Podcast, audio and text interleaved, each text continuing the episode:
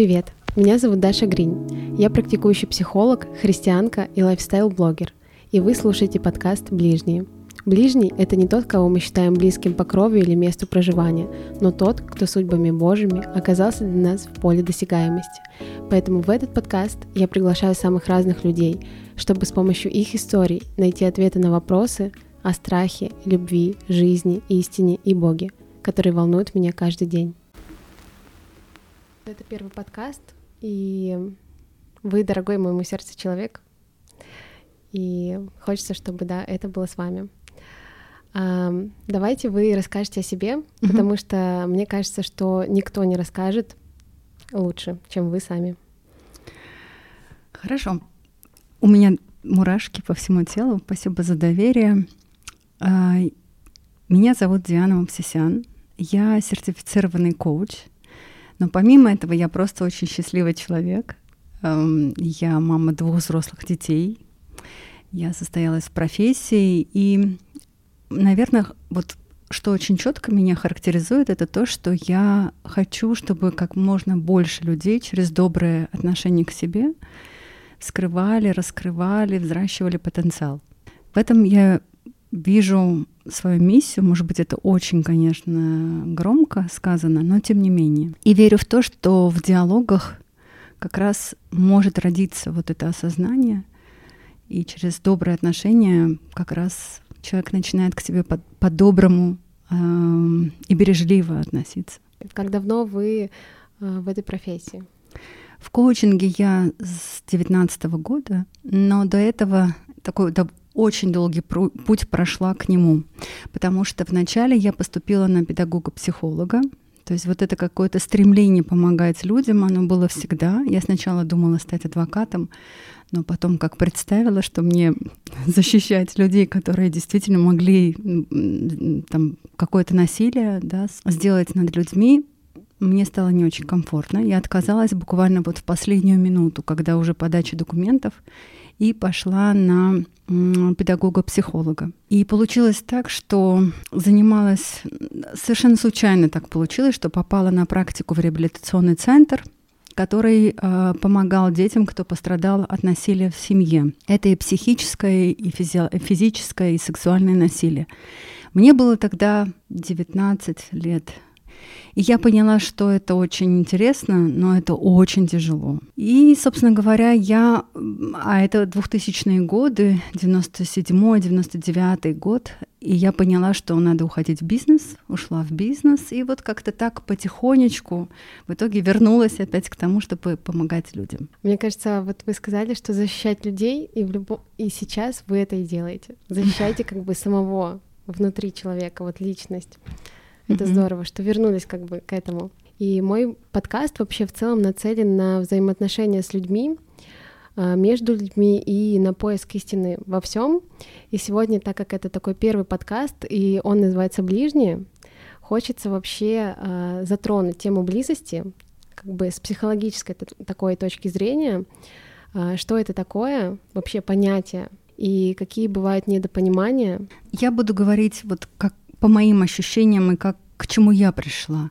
Для меня близость это когда я понимаю, а, что для меня хорошо, что для меня можно, что мне категорически нельзя, и я это не приветствую.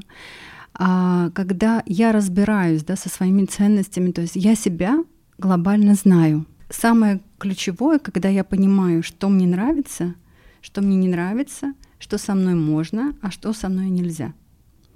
Вот когда человек а, немного погружается в себя и понимает, что это такое, ему намного проще выстраивать отношения с самим собой в первую очередь, и как будто бы это дает ключи, как инструкцию, чтобы и другие люди к нему относились так, как он сам постановил, как можно и как нельзя. Это именно про то, что значит для нас внутри. Да.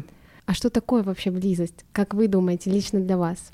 Близость, если говорить про отношения с другими людьми? Да.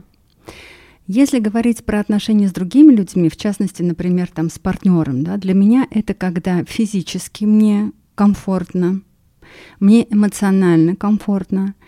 А если это мой муж, то есть э, влечение, нам интересно наблюдать за жизнью друг друга, и когда у нас совпадают общие ценности. Это как раз про то, когда часто говорят, что мы смотрим в одну сторону. Это не про то, что мы оба любим, не знаю, готовить, или мы оба любим смотреть э, какие-то сериалы, да, или мы оба любим там фехтование. это не про это. Для меня э, это про то, что мне и ему, например, важно развитие. Мне и ему важна честность в отношениях. Мне и ему важно воспитывать детей таким-то образом. Ну, то есть это вот все ценностные моменты, которые нас как раз сближают. У нас, получается, есть много разных социальных статусов, где мы можем быть и, получается, друзьями, где мы партнер, где мы внучка или дочка. И вот эта вот близость, она одинаковая или она в разных социальных статусах разная? Ты можешь быть с точки зрения вот этих ценностей да, и отношения одинаковым. Ну, то есть, а, мне кажется, разделяются ценностные моменты. Например, если мне важно с мужем, чтобы э, у нас в отношениях мы детей воспитывали, например, там свободными людьми, то вот эта ценность в отношении там с мамой, ну, она не очень применима. То есть, на мой взгляд, близость это когда вот э, с определенными людьми какие-то ценностные мировоззренческие моменты, они совпадают. И это зависит от контекста вообще за всю жизнь у человека сколько может быть вот этих вот близких связей? Есть ли здесь какой-то там предел и как это должно быть? Мне кажется, у каждого по-своему.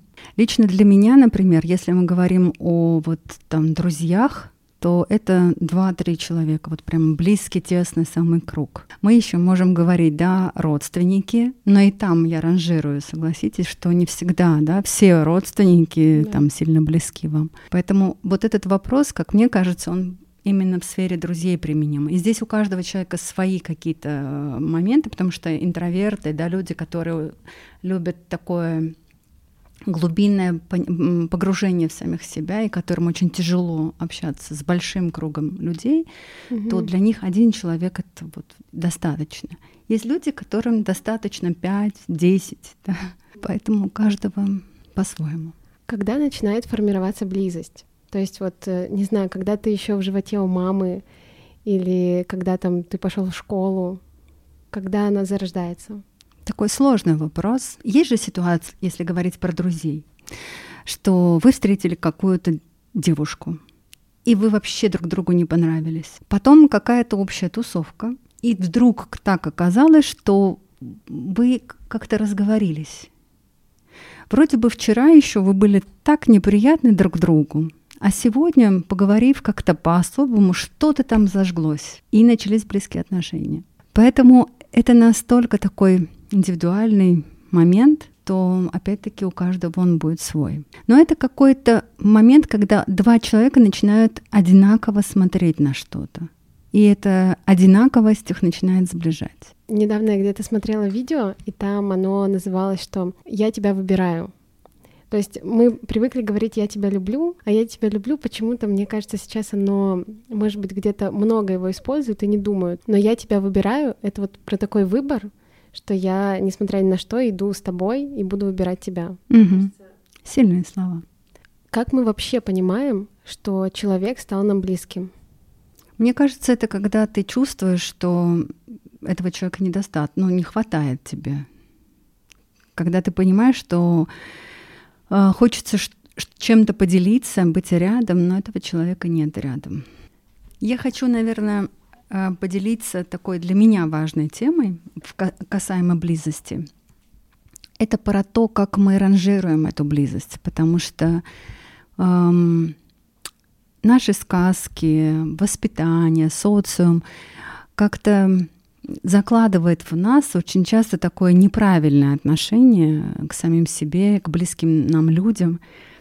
И мне очень важно всегда доносить до того, что самым близким ты можешь быть в первую очередь самому себе. И вот это ставить себя на первое место, это для меня лично в свое время было таким откровением и открытием. Потому что я из Советского Союза, и принято ради кого-то. А, часто и в религиях тоже говорится, что а, другой человек важнее. Ну, по крайней мере, так трактуют да, а, какие-то аспекты в религии. Поэтому для меня очень важно сегодня донести мысль, что абсолютно нормально и естественно. И я более скажу, что категорически необходимо для здоровых близких отношений, когда ты у себя на первом месте. Потом на втором месте, если вам до 18 лет, должны быть родители. Но после 18 лет это место для партнера. Дальше, а, если у вас есть дети, то после партнера идут дети. Представляете? Mm-hmm. Да, я с этим согласна. Я тоже, хоть у меня нет детей, но пришла к этому, вот, потому что я сама лично была у мамы всегда на первом месте, и я чувствовала всегда, что что-то не так. Да, я понимаю, что это очень важно. Да, и вот э, друзья, как это ни странно может прозвучать, но они должны быть где-то на третьем, четвертом круге. И это тоже нормально. Мы должны быть у себя на первом месте. Часто люди считают, что тогда ты эгоист. А так ли это? Ну, во-первых, я могу сказать, что это нормально быть эгоистом. То есть заботиться о самом себе, если это равно эгоизм, то это прекрасно, на мой взгляд. Потому что если я не могу позаботиться о себе, значит я кто? Но обычно в жизни о ком мы заботимся? О детях. Или о людях, кто не способен, не дееспособен, правда? Тогда я, получается, автоматически сама себе говорю о том, что я недееспособна. Я не могу о себе позаботиться, ну, по каким-то своим причинам я так решила. Ну, то есть, если я здорова, психически, ментально, физически, то почему я не могу о себе позаботиться? И не имея вот этой силы внутренней, получается, когда мы недееспособны, получается, мы не сможем выстроить с кем-то близкие отношения. Никогда. Потому что таким образом мы априори себя поставили в, в довольно-таки уязвимую жертвенную позицию. Если мы жертва, то рядом всегда на горизонте кто окажется? Спасатель. Ну или преследователь. Угу. И тогда мы автоматически вот влезаем в эти э, созависимые отношения, в отношения, когда нам очень плохо. Да? Опять-таки, как строится наша жизнь? Мы люди, которые смотрим на кого-то, на что-то и перенимаем этот опыт. Во всех фильмах, мультфильмах, да, ну, для того, чтобы привлечь, завлечь внимание зрителя, показываются нездоровые отношения. Mm правда? Да. Иначе было бы очень скучно снимать мультфильмы и фильмы. Их никто бы не смотрел. Угу. Потому что когда человек счастлив, это очень такие спокойные отношения. Там нету вот этих качелей постоянных, да, драйва, адреналина, вечного выброса, вот, да, а, огромного количества гормонов. И человек подсаживается на эту гормональную иглу, и ему нужны вот эти качели. Угу. Он провоцирует эти качели. Я довольно-таки в позднем уже возрасте осознала, что нас дурят угу. фильмы. Ну, то есть то, что вы, мы смотрим, читаем, вот как они там страдали, как они там ждали, да, это, а фактически я сейчас понимаю, что это больное поведение. Угу. И это больное поведение этой женщины или мужчины не могло провоцировать ничего, кроме вот а, агрессии, абьюза. То есть это нормально, что их бросили, потому что по-другому быть не могло. Еще даже такой интересный момент, когда мы так себя ведем, у меня ощущение, что весь мир нам зеркалит и пытается понять, а сколько мы еще выдержим. Поэтому люди, которые вот в такой позиции, вот обратите внимание, у них всегда все очень плохо. Рядом всегда люди, которые какие-то такие агрессоры, изверги, какие-то такие, как не люди, mm-hmm. да? Почему? Потому что вот это моя философия, но тем не менее, вот моя гипотеза, да, хотя я думаю, что сейчас в источниках много этой информации, что тем самым судьба как будто бы тебя проверяют. Mm-hmm. Ты, ты еще долго так будешь себя вести, дорогой мой, или ты все-таки одумаешься и примешь бразды правления собственной жизни в собственные руки? Ну, долго еще, mm-hmm. дорогой мой. И вот если посмотреть на историю э, многих женщин, которые там что-то потом происходит, у них всегда вот это есть дно. Когда они опустились на дно, когда они поняли, баста, я больше так не могу, я больше так не буду позволять. Я сейчас даже цитирую слова моего клиента недавнего, да, когда она после сколько, шести месяцев работы, она поняла, и она сказала вчера слова, которые я безоценочно клиентам, но внутренне, я вам признаюсь, очень обрадовалась, потому что она сказала, хватит, угу. я больше такого не потерплю. Это сильно, я понимаю, так как я тоже в этом. Это внутри счастья. Да. А почему мы выбираем вот эту драму? Почему мы выбираем разбитые отношения, не близкие, не любовь? На самом деле мы, конечно же, хотим любви. То есть любой человек рождается, мне кажется, он рождается только с одной целью — быть счастливым и любить. Мне кажется, другой цели у человека нет. Другой вопрос, что опять-таки благодаря э, историческому наследию человек, мы же мы так устроены, что мы перенимаем то, что увидели. А мы видим это в фильмах. Мы это видим в нашей семье. Правда? Угу. Отношения родителей часто могут быть такими. Соответственно, а как мы по-другому можем? Это называется валидация. То есть я смотрю и я перенимаю чужой опыт этой серии так тоже можно, да? Угу. То есть я смотрю у кого-то так, мне эта модель понравилась, и я ее перенимаю в собственную жизнь. Я начинаю играть или качаться на этих качелях. Или же, когда понимаю, что все, до свидания, я больше так не хочу с собой поступать, и я вижу какие-то другие примеры счастливой жизни, я могу перенимать другой опыт. Но опять-таки проблема в том, что про здоровые отношения вы не найдете ни одного фильма. Тут я не, я не могу сейчас вспомнить. Но вы часто рекомендуете фильмы, я за ними слежу. Да. И за это время не нашлось действительно ни одного такого фильма, который бы вдохновлял нас на вот эту вот любовь, искать вот эти вот все-таки близкие отношения. Не могу найти пока ничего такого. Я думаю, тогда кинематографом просто закончится, потому что, ну, объективно, вот представьте спокойные, свободные, близкие отношения. Люди проснулись, там каждый занимается чем-то своим, вместе позавтракали, там друг за другом поухаживали, да, и, и все. Вот даже мой любимый фильм, а, хотя там очень тр- много травмы и драмы, вот этот дневник памяти, в конце они же, да, они а, как будто бы пришли к таким. Это не показывается, но когда они э, пенсионеры, она больная, там показываются мини-фрагменты, да, как они воспитывали детей, и ты можешь сделать вывод, что вроде бы у них такие спокойные, хорошие партнерские отношения. Но фильм же этого не показывает. Mm-hmm. Он показывает начальную драму, когда они были там 17-летними, сколько там было трагедии. А можно ли вообще близкие отношения построить без драмы, или всегда все-таки должна быть вот эта драма? Мне кажется, что сейчас, как вот я наблюдаю за своим социумом, что очень много людей начали изучать психологию. Mm-hmm начали понимать, что такое правильные отношения, партнерские отношения. Мне кажется, мы к этому идем. Я, по крайней мере, в это верю.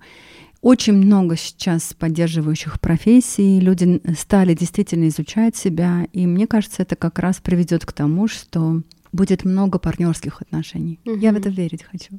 Да, и, наверное, вот этих еще близких отношений с нашей семьей. Это же тоже было всегда. Либо отношений нет, либо это всегда ты убегаешь из дома и не помнишь там маму, папу и ну разные ситуации. Как будто бы и в отношениях в семье мы тоже начали к этому стремиться.